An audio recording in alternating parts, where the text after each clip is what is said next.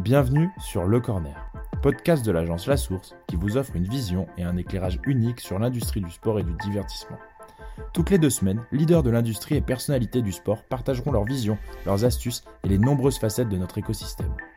Nous vous ferons rencontrer d'anciens athlètes et hauts dirigeants d'organisations sportives, d'entreprises de médias et de technologies, de sponsors et d'agences numériques. Pour obtenir des informations et de nouvelles histoires sur ce qui se passe sur le terrain, c'est maintenant et c'est sur le corner.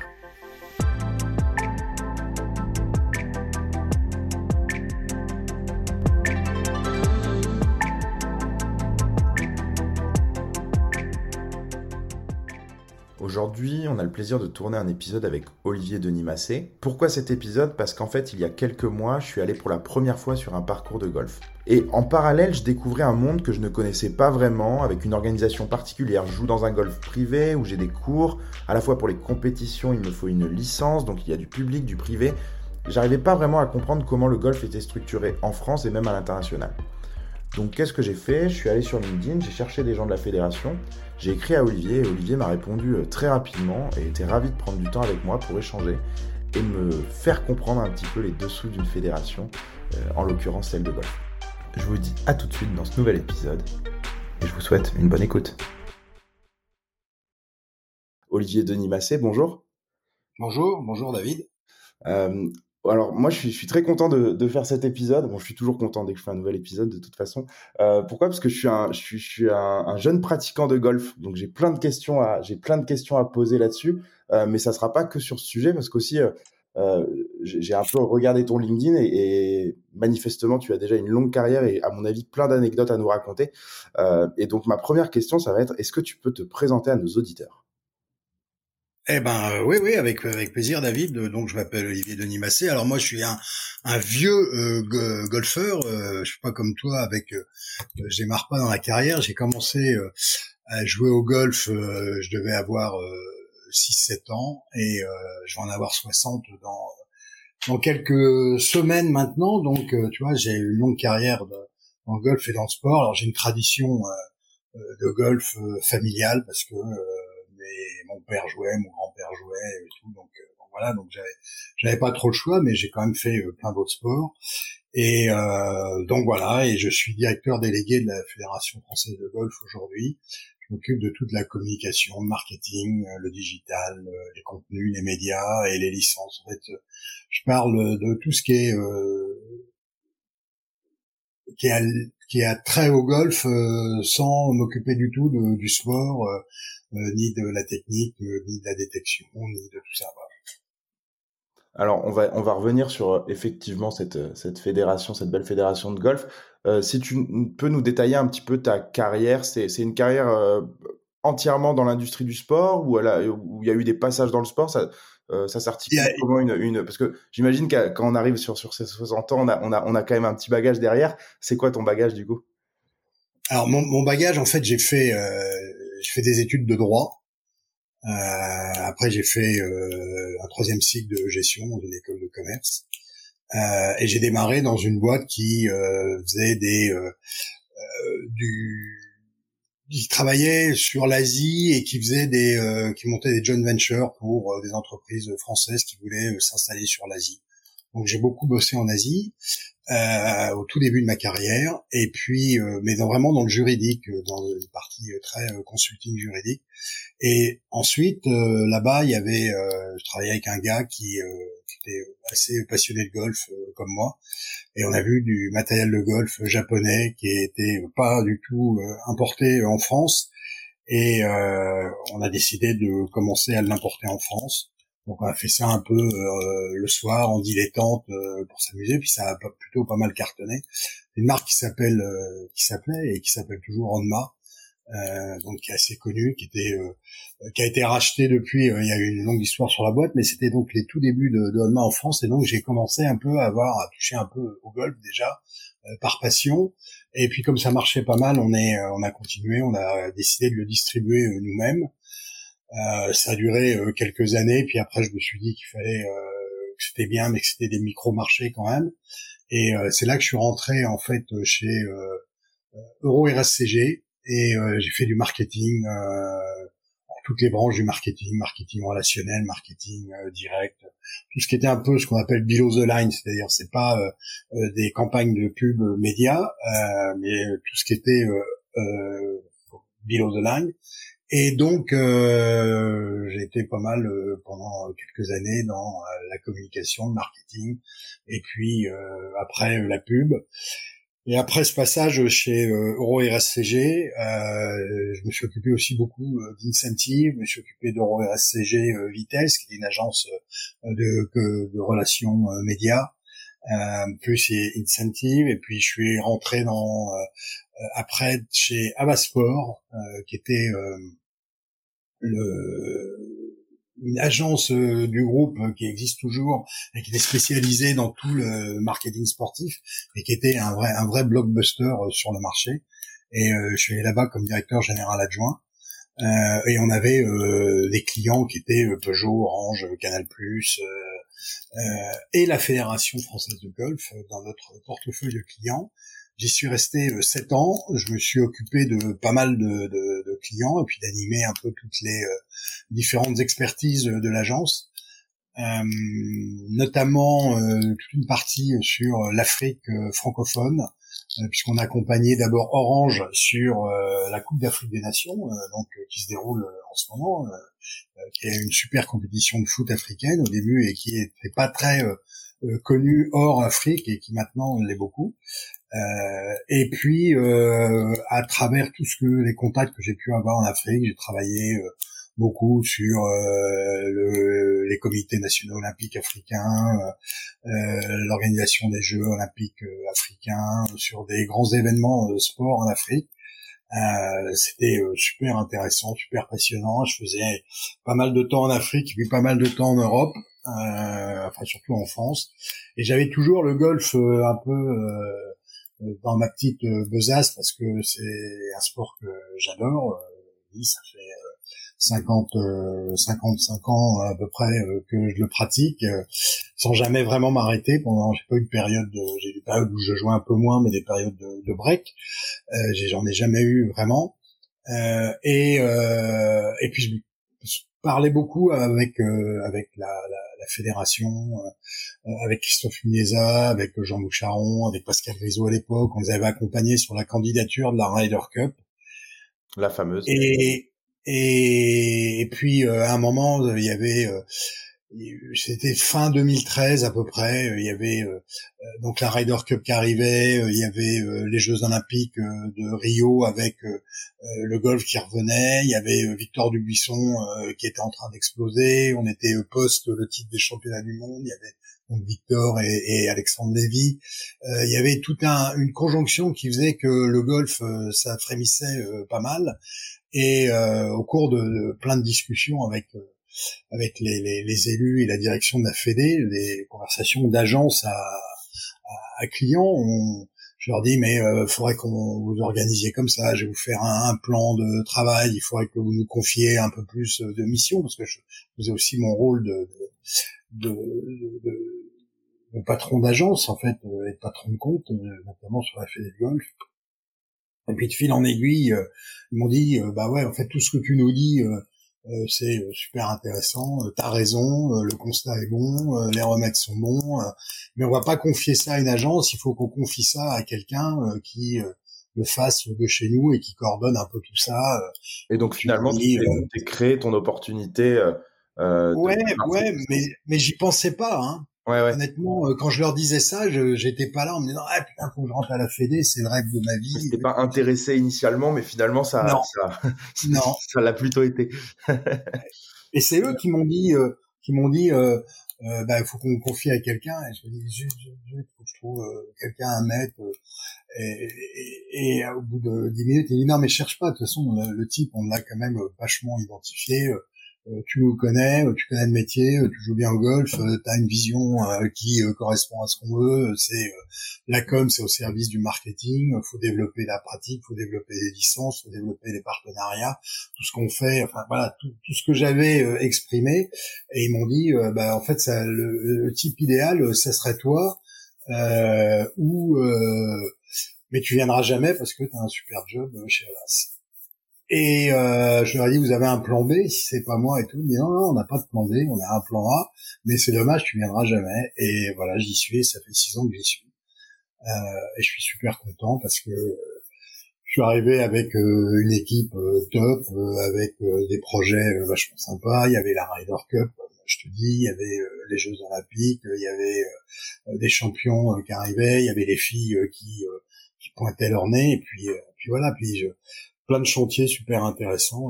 Donc voilà un peu le, l'historique de, de, de, ma carrière et comment je suis arrivé là et, et, et où ça se passe super bien. Et je suis super content.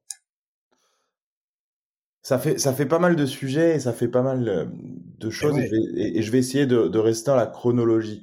Euh, euh, si on reprend donc mon ta passion du golf, on l'a compris, elle est, elle est là depuis le début.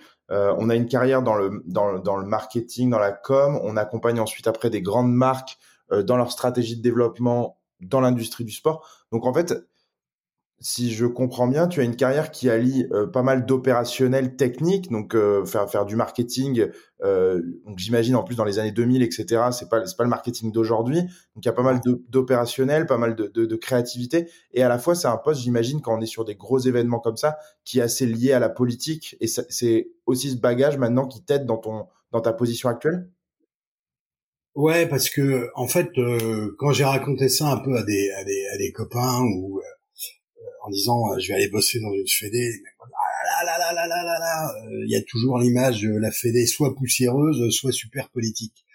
Euh, moi, pendant sur les grands événements, alors encore plus en Afrique, dans, dans, dans tout ce que j'ai pu faire en Afrique, les, les, les, les, enjeux politiques et les implications politiques sont énormes. Euh, donc c'est des notions que, j'avais déjà et que et que j'ai pu intégrer euh, assez rapidement et qui n'ont pas été des freins en fait. Ça m'a évité de faire pas mal de bêtises. Euh, je pense d'avoir euh, compris que en fait les véritables patrons d'une fédé ou d'un événement sont des gens qui sont des politiques et qui sont élus.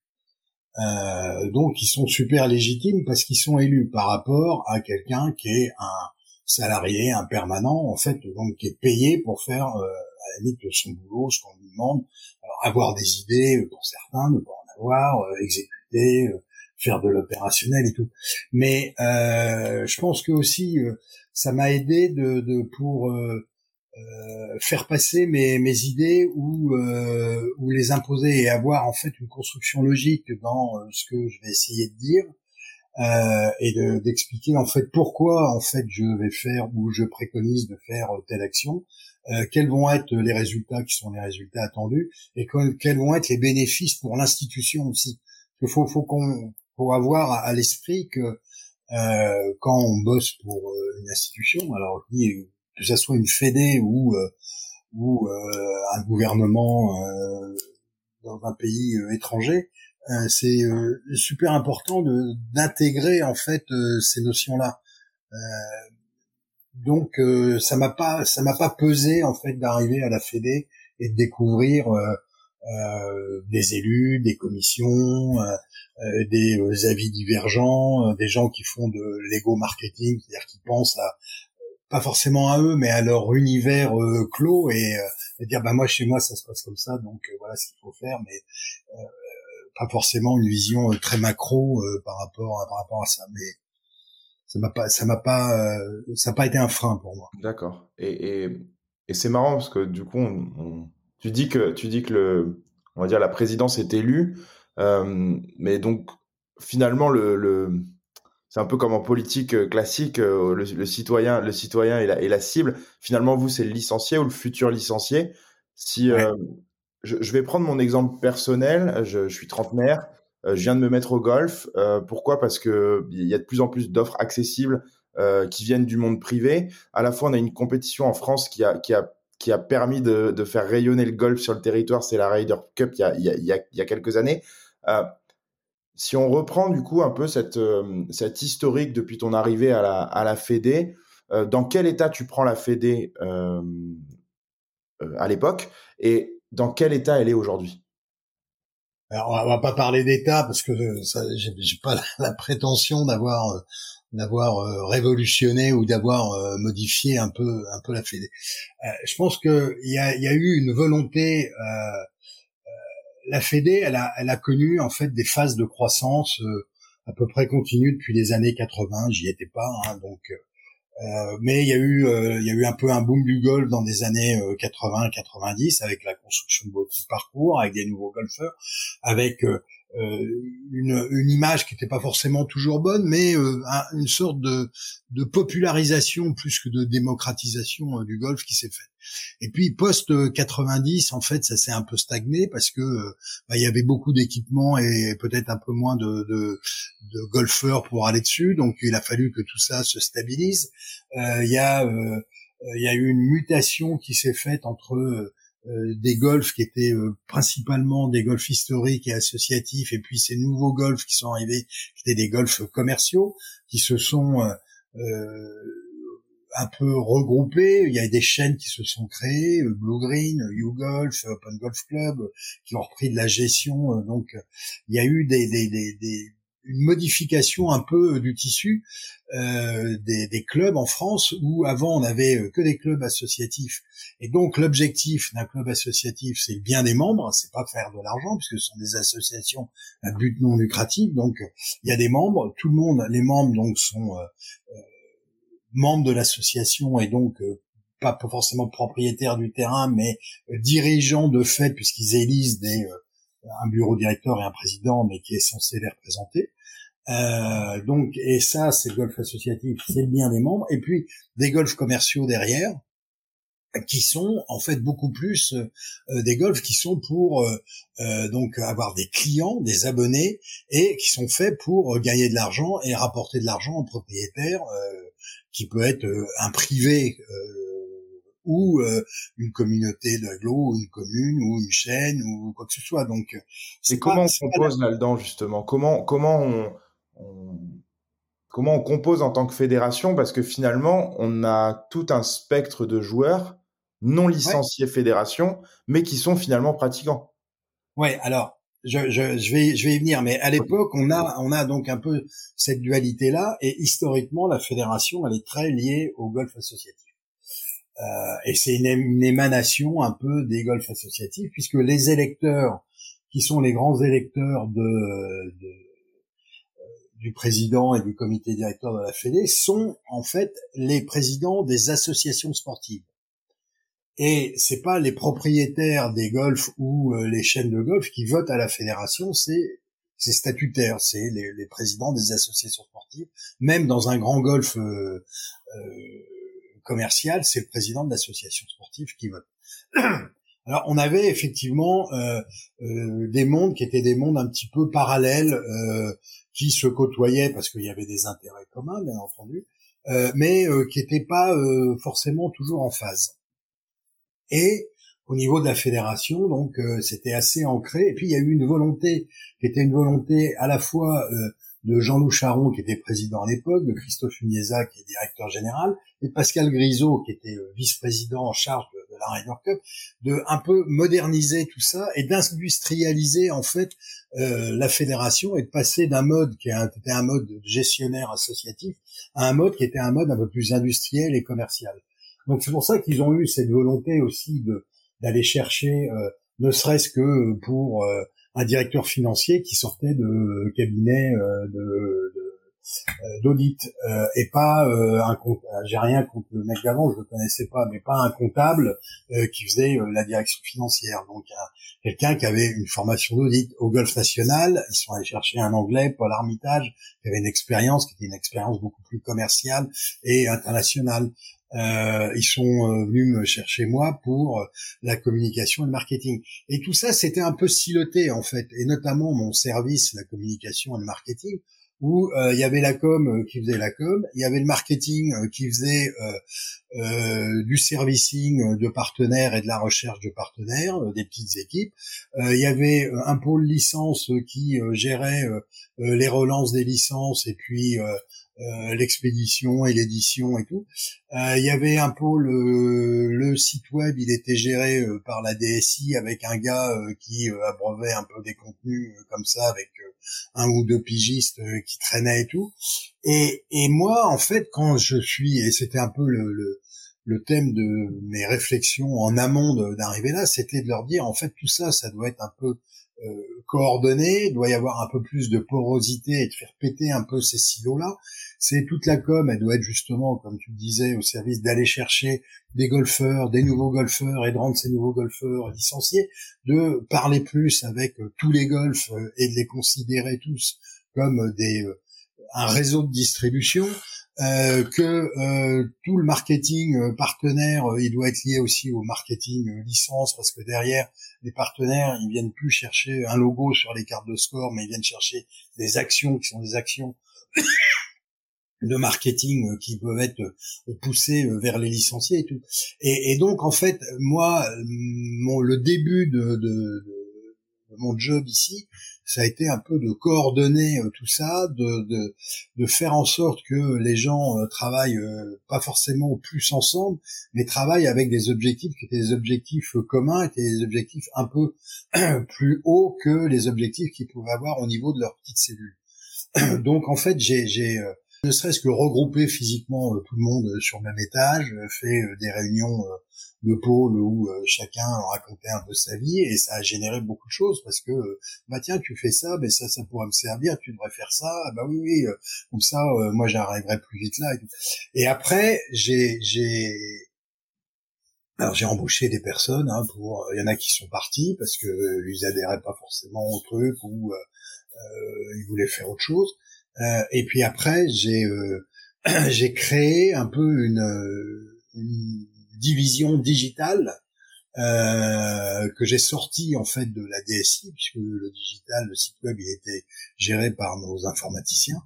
Et j'aurais dit que en fait la DSI c'est une fonction de support euh, et que en fait tout ce qu'on fait en digital, en production de contenu, euh, en applicatif et tout, ça doit être géré par le marketing plus que par la techno.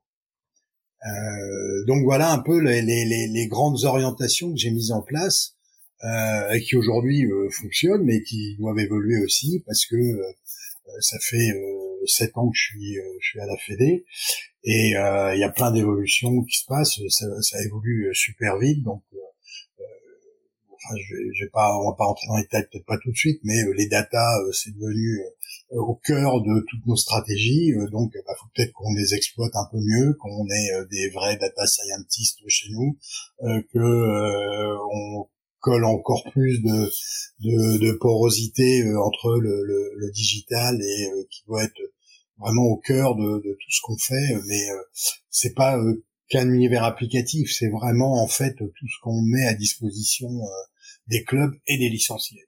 Il y a, y a, plusieurs, euh, il y a plusieurs sujets sur lesquels j'aimerais revenir. Tu as parlé de, de contenu, euh, de digital. Pour moi, la, la, c'est assez marrant, c'est que je vois le golf comme un sport plutôt de d'anciens entre guillemets. Pourtant, on voit une population qui se rajeunit énormément. Euh, Est-ce que du coup, vous créez tous ces contenus, vous avez une stratégie de contenu et une stratégie autour du digital du fait de cette population euh, qui est qui est de plus en plus jeune, ou c'est plutôt l'inverse, c'est vous avez créé tous ces contenus pour attirer cette population et, et, et là vous commencez à en voir les résultats?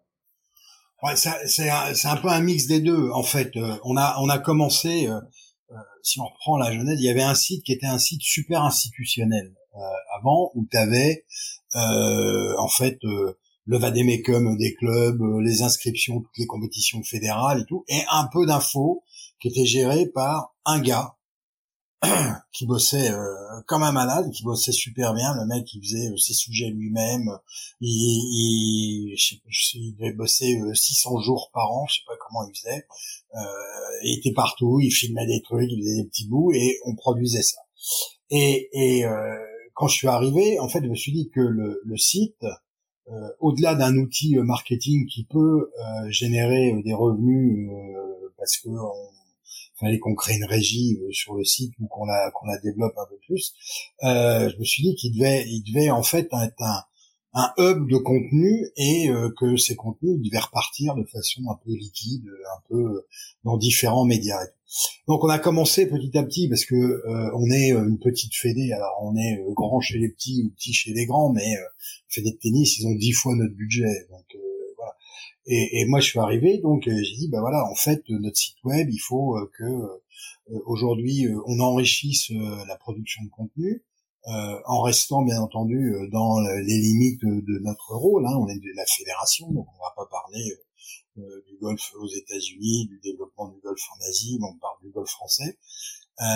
donc on a élargi un peu notre notre production avec des pigistes sur le golf amateur, le golf de haut niveau, le tourisme, un peu de matos, un peu d'enseignement et tout. Et on a commencé à construire un peu ça et à construire en fait derrière, euh, en utilisant les réseaux sociaux existants, mais surtout aussi à travers euh, nos outils à nous, donc notre site, newsletter, des newsletters dédiés, euh, des emailing spécifiques et tout, et à, à, diffuser de plus en plus nos contenus. Et effectivement, en fait, on se rend compte que euh, ça, fonctionne parce que euh, là, euh, on a des contenus qui sont réservés à nos licenciés, on a des avantages, et donc on, avant la licence euh, de l'année d'avant était valable jusqu'au 31 mars. Là, on la clôture au 31 janvier. On écrit aux gens en disant tu as pu avoir accès à tes euh, certains avantages et à certains contenus. Euh, on a dans les trois derniers jours, on vend, je sais plus, 30 000 licences. Euh, donc les gens en fait sont euh, à l'affût de ces contenus. Après, il faut encore qu'on rajeunisse encore plus. Donc aujourd'hui, euh, on fait des contenus business LinkedIn, un peu Twitter, pas mal d'Insta, des stories, des réels tout, du Facebook. Et on se dit en fait, on a encore une population un peu plus jeune. Donc là, on démarre. TikTok, on, on, construit, enfin on produit des, des contenus euh, spécifiques euh, TikTok, euh, donc avec avec une équipe pour pour aller chercher une clientèle un peu plus jeune, avec des ambassadeurs un peu plus jeunes qui vont qui vont porter qui vont porter ça. Donc on essaye d'élargir de, plus en plus notre cible et ça fonctionne plutôt pas mal. Mais c'est aussi dans un peu dans l'air du temps. On est on a on a rajeuni. Euh, toi, tu, dis que t'es trentenaire, euh, mais je pense que tu pile dans la cible des nouveaux golfeurs pour qui euh, le, la crise sanitaire a généré un peu des réflexions ou a accentué des aspirations, des aspirations de plein air, de sport avec des copains, de sport loisir plein air, pas forcément compétitif. Et on se rend compte que tous les, une grande partie des, des nouveaux golfeurs euh, qu'on a attirés, euh, tout du moins ceux qu'on a eu en plus, sont euh, beaucoup plus jeunes que le type de 55 ans, 60 ans qui se met au golf quand il a arrêté tous ses autres sports. C'est vrai ce que tu dis et c'est un peu c'est un peu ce qui s'est passé. tu as utilisé un mot intéressant, tu as utilisé le fait d'avoir des ambassadeurs. Euh, ouais. J'ai deux questions par rapport à ça. C'est quel est le lien avec les joueurs professionnels euh, français euh, pour vous aider justement à, à, à, amplifier la voix de la, de la Fédé euh, sur le territoire? Ça, c'est ma première question. Et la deuxième, j'aimerais aussi parler un tout petit peu de l'international. Mais je te pose cette question après. J'aimerais, ça sera un autre sujet peut-être. Alors, les, les, les, joueurs professionnels français, il y a, il y a le golf, c'est encore, alors même si le statut amateur est en train de bouger là, mais il y a quand même une véritable rupture en fait qui se fait entre un joueur ou une joueuse qui est amateur et euh, qui passe pro. Euh, donc la Fédé, euh, on a, on joue notre rôle de détection, d'enseignement, de formation, avec l'objectif justement de créer des champions et qui vont aller plus haut dans les classements mondiaux, gagner des gros tournois et gagner des grands chelems. C'est vraiment l'objectif qu'on a, euh, et c'est un objectif d'excellence euh, et euh, que la mandature actuelle, sous l'impulsion de Pascal Grisot, a à cœur en créant des centres de performance ou en regroupant des centres de performance qui étaient un peu disséminés partout, maintenant sur place au Golfe National et à Terre Blanche, avec des athlètes qui forment un squad mais très élitiste. Donc une fois que le, le, joueur euh, passe pro, en fait, euh, la Fédé l'accompagne un petit peu, mais euh, c'est un sport individuel, le golf. donc, en général, il a sa propre structure d'entraîneurs qui sont assez régulièrement des entraîneurs fédéraux, donc qu'on continue à mettre à disposition des joueurs pros et tout. Donc ça, c'est pas un problème. Mais derrière, c'est eux qui créent leur team avec leur cadet, euh, leur agent, euh, euh, leur leur kiné, leur physiologiste. on est sur quelque chose de très similaire au tennis. Pour reprendre la comparaison que tu avais tout à l'heure sur le but, c'est très similaire. C'est très similaire. Donc, en fait, on a des liens avec eux qui sont les liens qu'on les a bien aidés, donc ils sont reconnaissants et nous aident. Mais comme au tennis, mais il y a, y a une, une, dimension euh, fondamentale, une différence fondamentale avec le tennis. Euh, et je vais y revenir. Comme au tennis, en fait, euh, c'est des gars, ils jouent euh, un tournoi euh, à Dubaï, un tournoi à Oman, un tournoi à je sais pas où, au Portugal, un tour des tournois en Afrique du Sud. Donc ils sont pas souvent en France. Et quand ils sont pas en tournoi, comme les joueurs de tennis, soit c'est des périodes de break, soit c'est des périodes d'entraînement euh, physique. Et ça, ils le font en fait avec leur propre structure chez eux. Ils viennent pas, même s'ils viennent de temps en temps au golf national, ils disent j'ai besoin d'aller deux jours au golf national pour profiter des installations, de tous les outils de mesure, les trackman, euh, tous euh, Sampot Lab, tous ces trucs-là. Mais c'est des structures qui sont des structures individuelles et ils gèrent leur calendrier. Et la différence fondamentale avec le tennis, c'est que nous, on n'a pas d'équipe de France. On n'a ni un grand chelem en France, où on peut justement créer un peu ce côté euh, euh label France avec les wildcards euh, et tout. Donc nous, on a, on a un Open de France, mais qui est assez normé. Donc on a des invitations pour inviter des joueurs, mais c'est quatre jours dans l'année. Et on n'a pas d'équipe de France qui joue euh, la Coupe Davis, même s'il y a une nouvelle formule de Coupe Davis ou la fête que avec des rendez-vous, trois, quatre rendez-vous euh, réguliers dans l'année. Nous, on a depuis 2016 un rendez-vous qui sont les Jeux Olympiques. Donc, en fait, il y a eu euh, Rio, Tokyo, où on a deux joueurs et deux joueuses. Et c'est un tournoi dans leur dans leur dans leur calendrier dans leur calendrier annuel donc en fait, on a on a un lien qui est un lien historique et un lien euh, euh, presque de filiation. Et puis euh, Pascal Grisot les appelle régulièrement. Il garde ce lien avec eux, donc on peut les solliciter. Mais Céline Boutier, par exemple, elle vit aux États-Unis. elle joue sur le LPGA.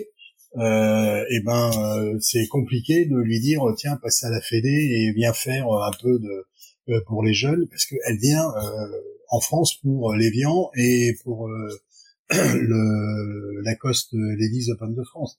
Pauline Roussin-Bouchard, elle est étudiante euh, aux États-Unis, donc et elle est sur le LPGA. donc en fait, on a on a on a du, du mal à, à à, les exploiter les pros parce que ils ont un calendrier qui est démentiel, ils ont leur vie et tout. Mais on s'entend bien avec eux globalement. Qu'est-ce qu'il faut exploiter dans ce cas-là si parce que c'est vrai que le, le, ce qui donne le plus de visibilité, c'est les joueurs qui ont des grosses performances. Euh, Est-ce que du coup vous avez une autre, d'autres cibles? Est-ce que vous avez des liens avec euh, euh, les partenaires privés? Donc on a cité tout à l'heure YouGolf, Blue Green par exemple. Et comment vous arrivez à, à, à générer de l'attraction? Alors les, partenaires privés, on bosse vachement avec eux. Euh, Blue Green, YouGolf, c'est aujourd'hui des véritables euh, partenaires, comme tu disais. Euh, la crise sanitaire, ça nous a, ça nous a encore plus rapprochés parce que le 15 mars 2020, donc tout a fermé, tout le monde s'est retrouvé chez soi. Euh, nous, on était à la Fédé, le Comex, euh, puis on a dit bah voilà, on va rentrer chez nous, on va aller se, se confiner. Euh, et puis le 15 mars au soir, Pascal Grisot m'a appelé en me disant bon alors donc euh, bah, faut continuer à parler aux licenciés, faut garder le lien et tout. J'ai dit bah écoute ça tombe bien, on avait prévu de faire ça, ça, ça, mais on va tout concentrer en ce moment. Donc on a gardé un lien euh, fort avec les licenciés. On a mis deux jours à mettre tout en place. Et puis, au bout de deux jours, il a dit bon, maintenant, faut que les golfs réouvrent parce que c'est un sport de plein air, parce que euh, donc on a bossé comme des malades pour créer des protocoles et tout.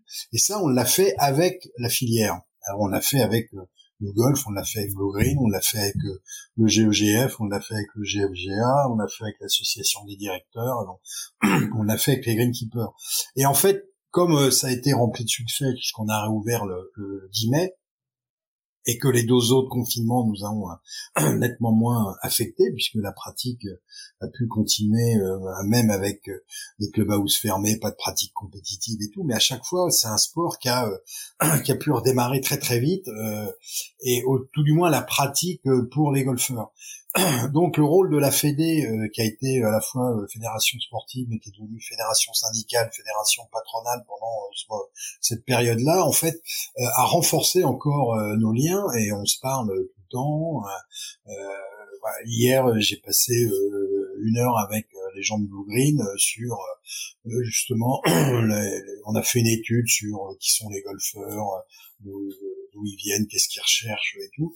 Euh, donc quand on fait l'étude, eh ben, on la partage avec tous les gens de la filière et là euh, euh, c'est sur justement les opérations un peu découvertes qu'ils vont mettre en place eux, Blue mais je fais la même chose avec Google, je fais la même chose avec tout le monde, donc on a des liens très très forts avec eux.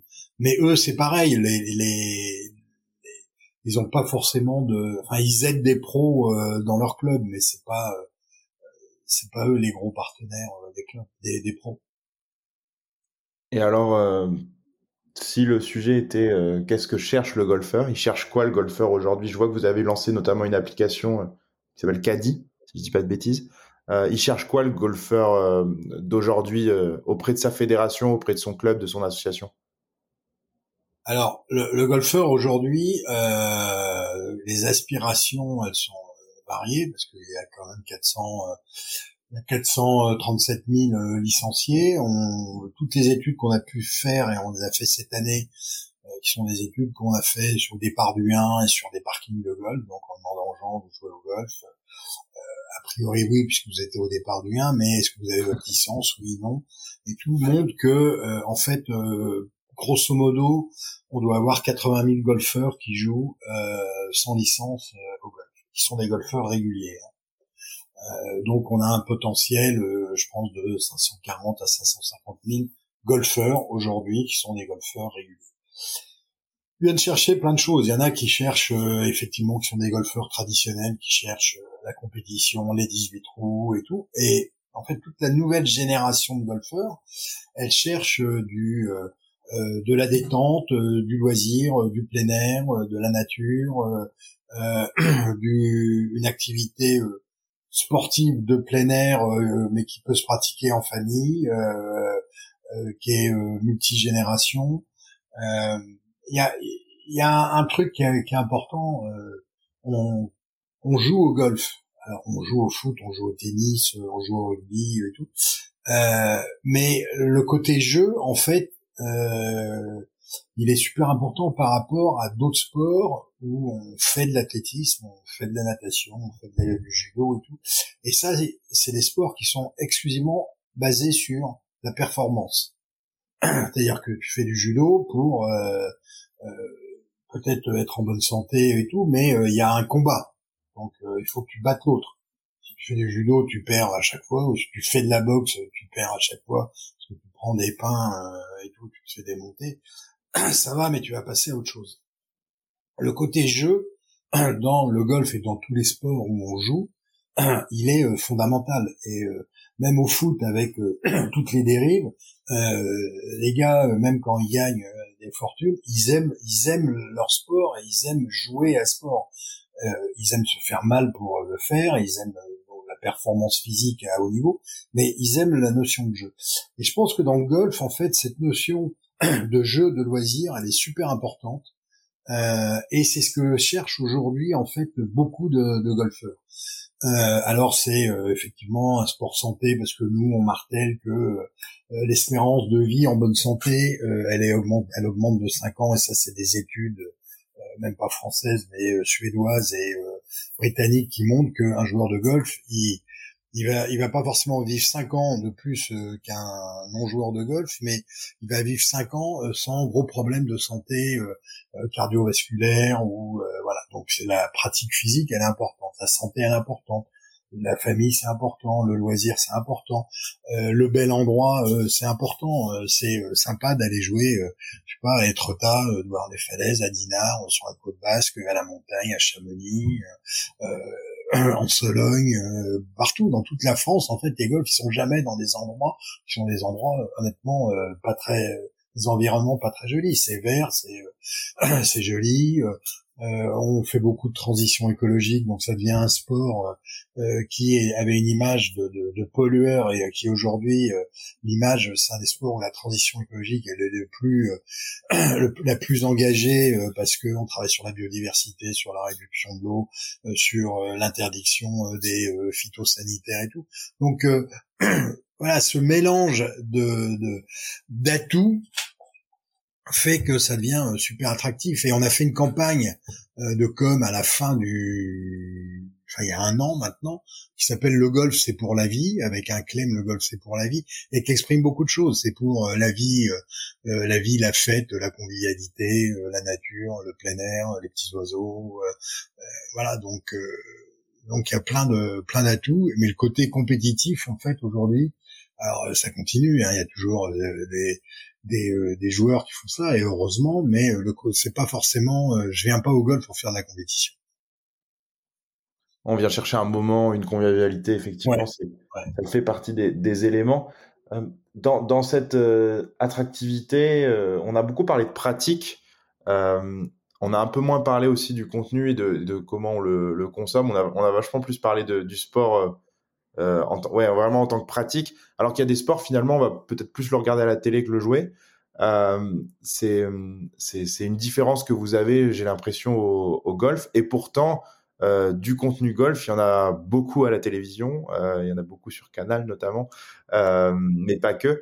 Euh, quelle est la stratégie aussi de, de, de, de la Fédé par rapport à, à tous ces contenus? Donc j'imagine il y a le PGA qui est euh, qui trust un peu bon tous les gros événements, etc. Vous aussi, vous avez une stratégie en parallèle de, de, de, de création de contenu et de euh, aussi de d'attrait de des comment dire de de personnes qui vont pas forcément les jouer, mais plutôt le regarder? Alors, euh, nous, on est détenteurs d'aucun droit. D'accord. Euh, C'est-à-dire qu'en en fait, il y a principalement quatre gros détenteurs de droits enfin 4 et 4.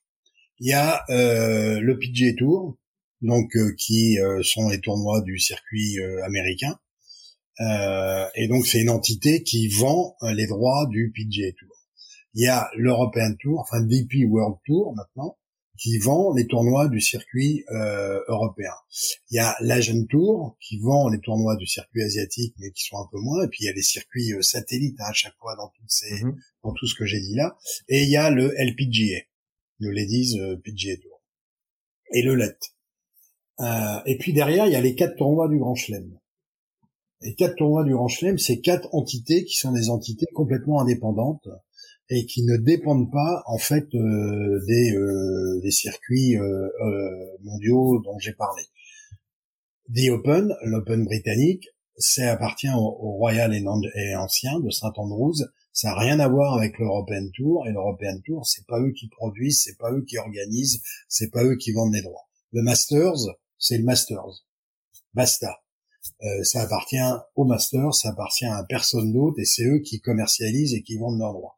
L'US Open, c'est le tournoi de la Fédé américaine, et en fait, ils organisent tout le, tournoi, euh, euh, les tournois amateurs aux États-Unis, et un tournoi pro qui est l'US Open, même s'ils font aussi euh, les filles derrière.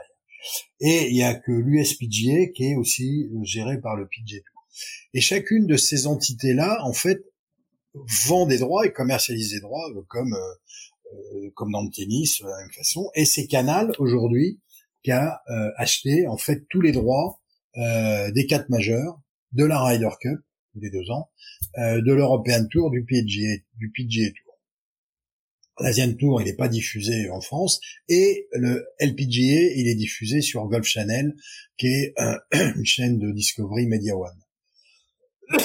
c'est, c'est, c'est, euh, alors c'est à la fois euh, bien pour euh, ces chaînes, mais c'est réducteur en termes d'audience, puisque ce sont des chaînes qui sont des chaînes payantes, principalement Golf Plus. Donc il n'y a pas d'exposition de golf de haut niveau sur gratuite. Et on sait que euh, bah, la, diffusion euh, de golf, euh, enfin ou d'un sport sur des chaînes euh, gratos, euh, bah, ça, ça donne beaucoup d'audience et ça suscite des vocations.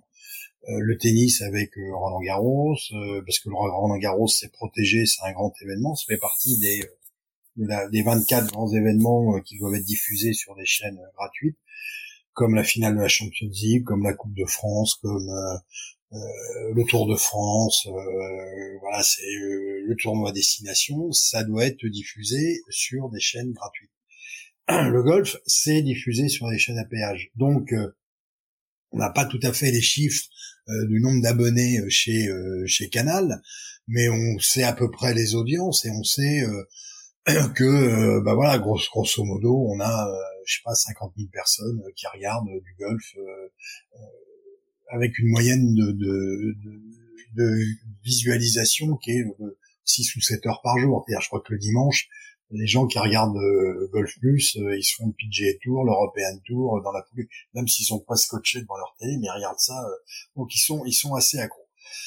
Alors nous, qu'est-ce qu'on fait en fait derrière On dit, ben en fait, il faudrait qu'on diffuse un peu et que on a des canaux puisqu'on a 450 000 licenciés. Euh, euh, quand on fait des petites vidéos marrantes, on se dit on arrive à faire quand même 200 000 vues, euh, donc c'est plutôt plutôt pas mal. Donc on essaye de produire nous des événements. Euh, donc on produit euh, la Golfers et la Gounouillou, le championnat de France des jeunes. Golfers Gounouillou, c'est euh, la première division des interclubs. Donc c'est ce qui se fait de mieux au niveau amateur club. on commence à produire un peu parce qu'aujourd'hui les coûts de production sont moindres.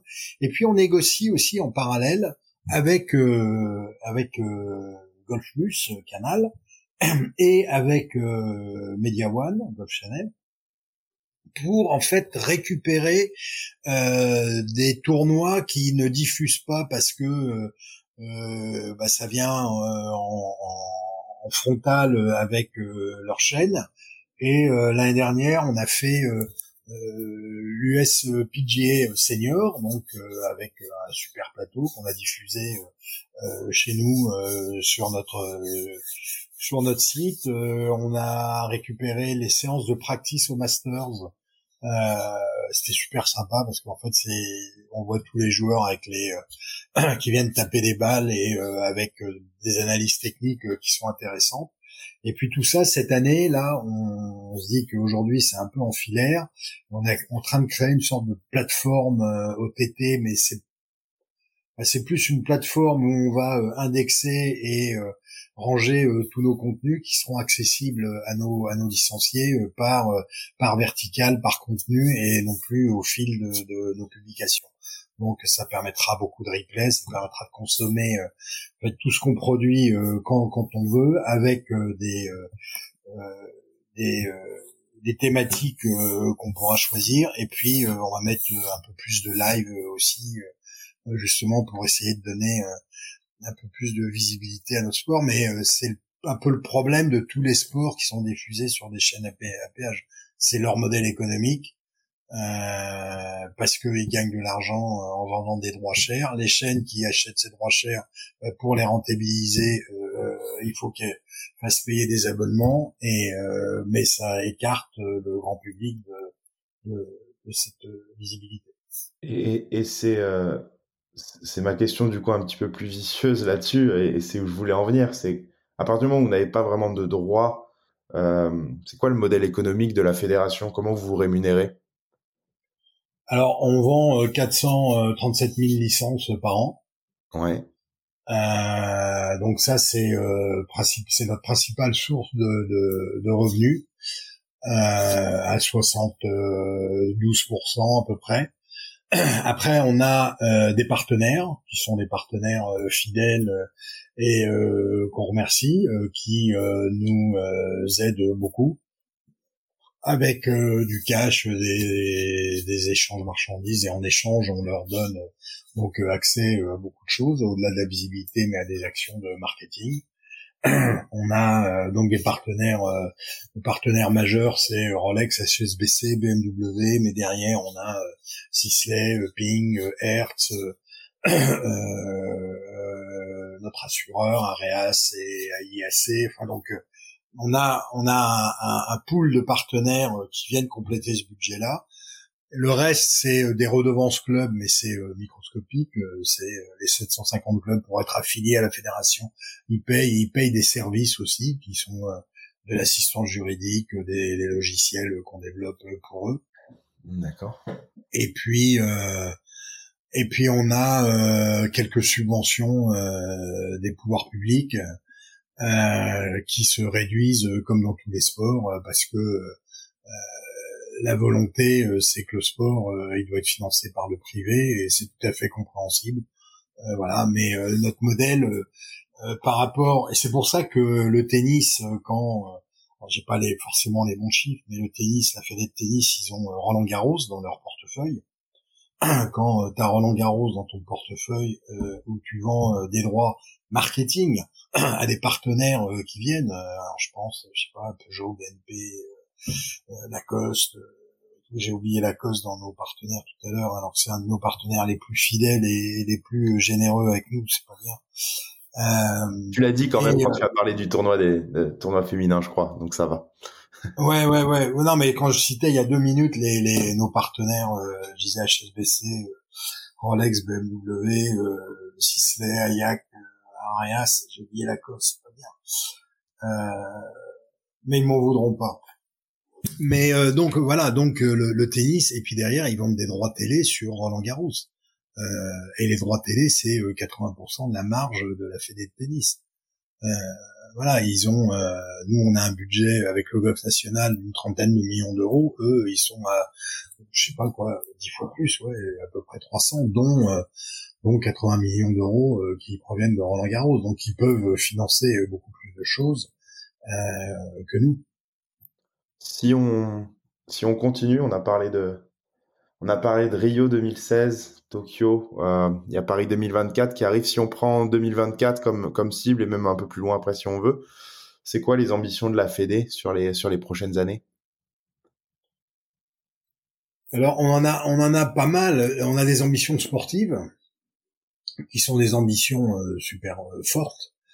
Euh, parce que comme je dis, on a mis en place en fait une politique sportive euh, très euh, basée sur l'excellence et élitiste, donc avec centre de performance au golf national et à Terre Blanche, avec une détection, avec des véritables critères de sélection pour pour rentrer dans ces centres, c'est-à-dire c'est pas que des aptitudes de jeu, mais c'est aussi des aptitudes physiques et puis des aptitudes mentales et une volonté en fait de, de pouvoir euh, accéder au haut niveau. Euh, je pense que tous les grands grands champions, ils ont euh, une, une volonté qui est qui est phénoménale. Enfin, le plus bel exemple pour en ce moment, c'est Nadal, qui blessé, 35 ans, le mec il a encore envie de gagner. Tiger Woods c'est pareil, quand il revient qu'il gagne le Masters. Enfin c'est des mecs qui ont tout gagné et qui encore envie et encore cette soif là. Eh ben il y en a pas beaucoup, donc faut que nos, nos jeunes en fait ils aient ils aient ça entre eux, euh, qu'ils soient capables de donner aussi ben, le maximum et tout pour tout pour réussir. Donc c'est c'est des sacrifices mais donc voilà, donc on a une ambition sportive, c'est d'amener euh, des joueurs et des joueuses au plus haut niveau. Mais quand on dit le plus haut niveau, c'est euh, dans le top 20 mondial, euh, voire dans le top 10 mondial, et de gagner des, des gros tournois, euh, des WGC chez les gars, des majeurs et tout. Donc ça, c'est une ambition sportive pure. Après, il y a une deuxième ambition euh, qui est euh, aussi en route, et, euh, mais avec les Jeux Olympiques qui sont un, bon marqueur, c'est de réussir en fait notre transition écologique. J'en parlais tout à l'heure. C'est super important pour la Fédé et pour les golfeurs aussi de comprendre que en fait on va pas pouvoir pour plein de raisons qui sont des raisons tout à fait euh, non seulement louable mais euh, évidente. On va pas pouvoir continuer à arroser euh, les golfs toute l'année comme on le fait parce qu'il y a de moins en moins d'eau. On va pas pouvoir continuer à traiter les toutes les zones des golfs, les greens, les fairways, les roughs, les départs, parce que en fait tel qu'on l'a fait, parce que d'abord il y a une réglementation qui empêche d'avoir plein de produits qui sont des produits phytosanitaires chimiques et il faut que ça devienne de plus en plus organique et on doit préserver la flore, on doit préserver euh, euh, la faune sur sur les parcours. Donc euh, il y a cette partie-là. Et derrière, ça veut dire que l'agronomie, en fait, de certains enfin de, de, de, tout ce qui est euh, sur les golfs, elle doit, euh, elle doit euh, évoluer justement pour pouvoir avoir bah, des, des gazons qui consomment moins d'eau, des gazons qui n'ont pas besoin, qui sont plus résistants, qui sont moins sujets aux maladies, aux champignons. Donc ça, c'est, c'est un, un, sujet qui est super important, dont tout le monde n'a pas forcément conscience de, de, de, cette importance-là, parce que il va falloir que euh, les mentalités ou les besoins ou les envies changent un petit peu et que on accepte, comme euh, ça se passait euh, dans le temps, que bah, l'été les fairways sont un peu jaunes, euh, que le golf c'est pas que du vert, il y a aussi des zones qui doivent être des zones qui sont un peu un peu moins traitées. Donc ça c'est un véritable enjeu et c'est c'est cette transition euh, écologique, on doit, on doit non seulement euh, la mettre en œuvre, parce qu'on est en train de faire, on doit la réussir parce que il en va de la, la, la, la survie euh, des golfs, de certains golfs, et surtout du jeu. et donc, il faut que si on veut continuer à jouer dans des bonnes conditions, pouvoir faire du sport, pouvoir avoir des parcours qui sont toujours au top, il va falloir qu'on réussisse cette transition écologique. Puis, à la limite, je dirais le, troisième enjeu, mais qui a un enjeu euh, peut-être euh, plus euh, plus banal, c'est le développement de la pratique. C'est de se dire, en fait, bah, donc on a des terrains, on a des terrains qui vont continuer à être jouables, on va avoir des champions. Il faut qu'on ait de plus en plus de joueurs parce que c'est une filière qui euh, qui mérite et, euh, et puis euh, c'est une filière qui doit qui doit grossir quoi. si on stagne bah c'est c'est pas forcément du progrès donc bah plus de jeux donc ça veut dire potentiellement peut-être plus de parcours plus de structures ça veut dire que tout le monde les équipementiers le tourisme golfique tout ça ça ça va c'est assez lié en fait à ces enjeux mais c'est plus des enjeux de fond euh, et tout. Alors après, on peut se donner des objectifs chiffrés. On dit voilà, on a 437 000 golfeurs. Euh, on va, euh, si on continue comme ça, euh, les 500 000, il faut qu'on les atteigne super vite. Euh, mais est-ce que voilà, 2024, 500 000 golfeurs, c'est un objectif qu'on peut se donner. Mais c'est ça, c'est un objectif chiffré, mais qui est moins, qui est, qui, est, plus dans la dans dans la durée, je pense, parce qu'il s'arrêtera jamais. Ouais, il y aura forcément une évolution et puis, comme tu dis, c'est un objectif chiffré, mais je pense que vous n'êtes pas la seule fédération à se dire que 2024 va pouvoir aider à augmenter le nombre de licenciés. Donc, donc je pense que c'est aussi dans la qualité de service, comme tu l'as, comme tu l'as mentionné plusieurs fois pendant notre échange.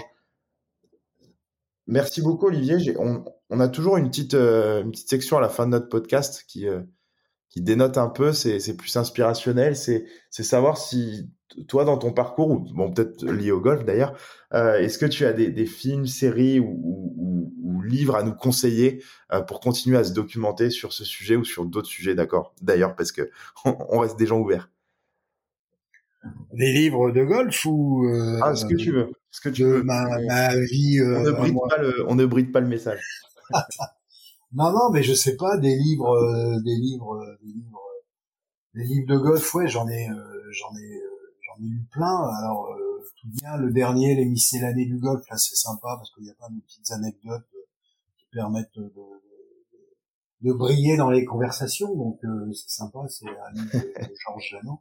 Mais mais sinon non non, mais moi j'aime ouais la, la moi j'aime bien. Alors c'est vraiment ma vie perso, mais j'aime bien les bouquins. Euh, j'aime bien la lecture. Euh, les livres qui m'ont euh, frappé dans ma vie, je sais pas. ouais, comme peut-être quand j'ai lu L'écume des jours à 14 ans en pension. la première fois que tu te dis tiens c'est un, livre, c'est plus Jules Verne ou Claude Dessin et ça te fait un peu réfléchir.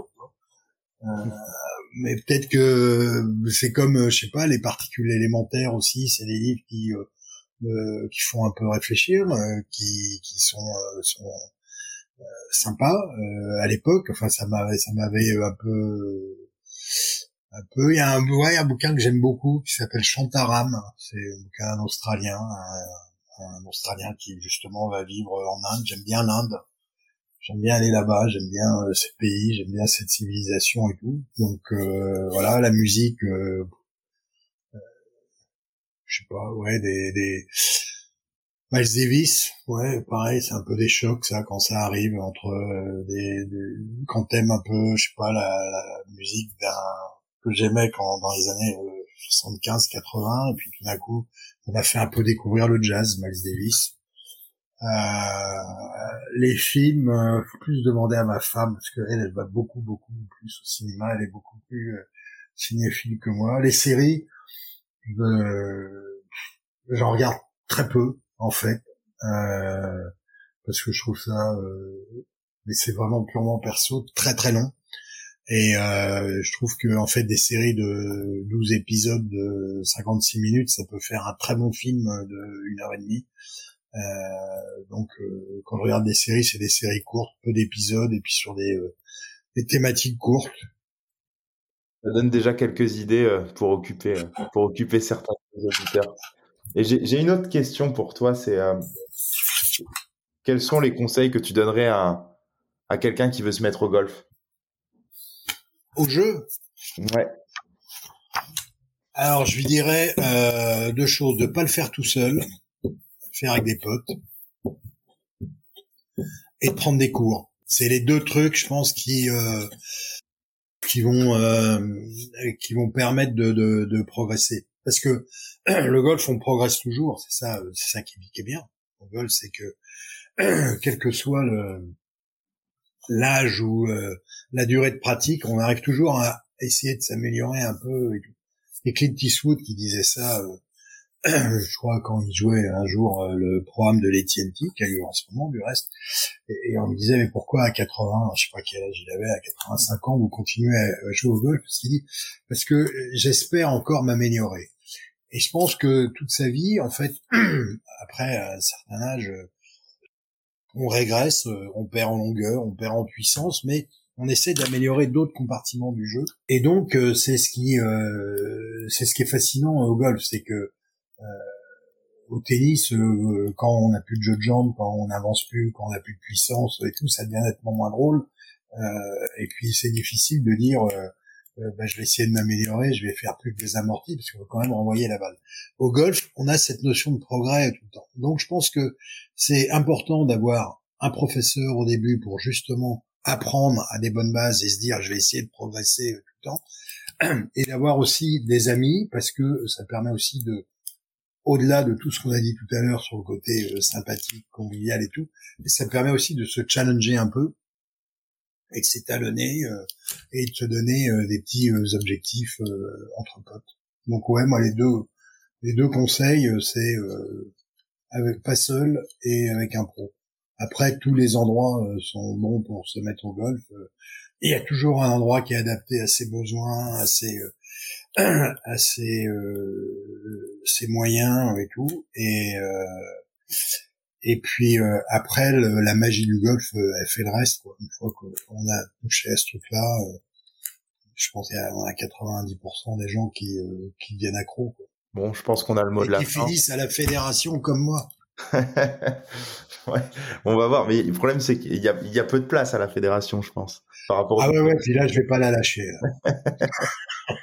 bon, en tout cas, merci beaucoup, Olivier. C'était euh, très agréable de, d'en savoir plus sur ton parcours, sur la, sur la fédération.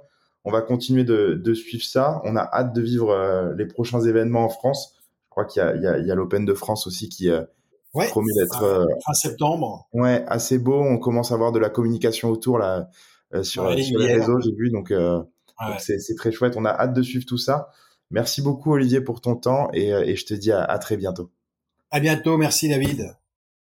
Ça y est, vous êtes arrivé à la fin de cet épisode.